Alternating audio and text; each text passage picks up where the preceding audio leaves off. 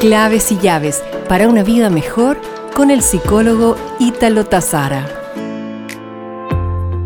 Según versiones de especialistas en traumatología y fisiología del deporte, el retomar la actividad física tras un largo periodo de receso debe tener sin duda algunas reglas.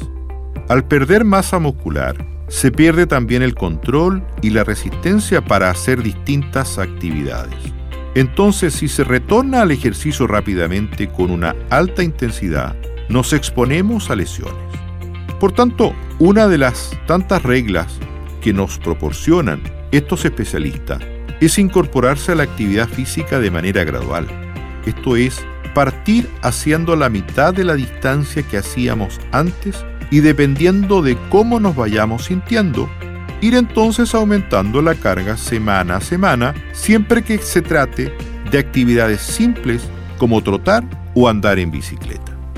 Ahora si hablamos de deportes colectivos, se recomienda previamente hacer un trabajo guiado en lo posible por un profesor de educación física que implique trabajo de fuerza con pesas y sentadillas que fortalezca la masa muscular también la flexibilidad, las elongaciones, como ciertos segmentos y articulaciones con el fin de evitar desgarros, torceduras o esguinces de tobillos. Todo lo anterior, complementado con una dieta rica en proteínas de origen animal o vegetal, carnes blancas y legumbres, y muy buena hidratación con a lo menos 2 litros de agua diario.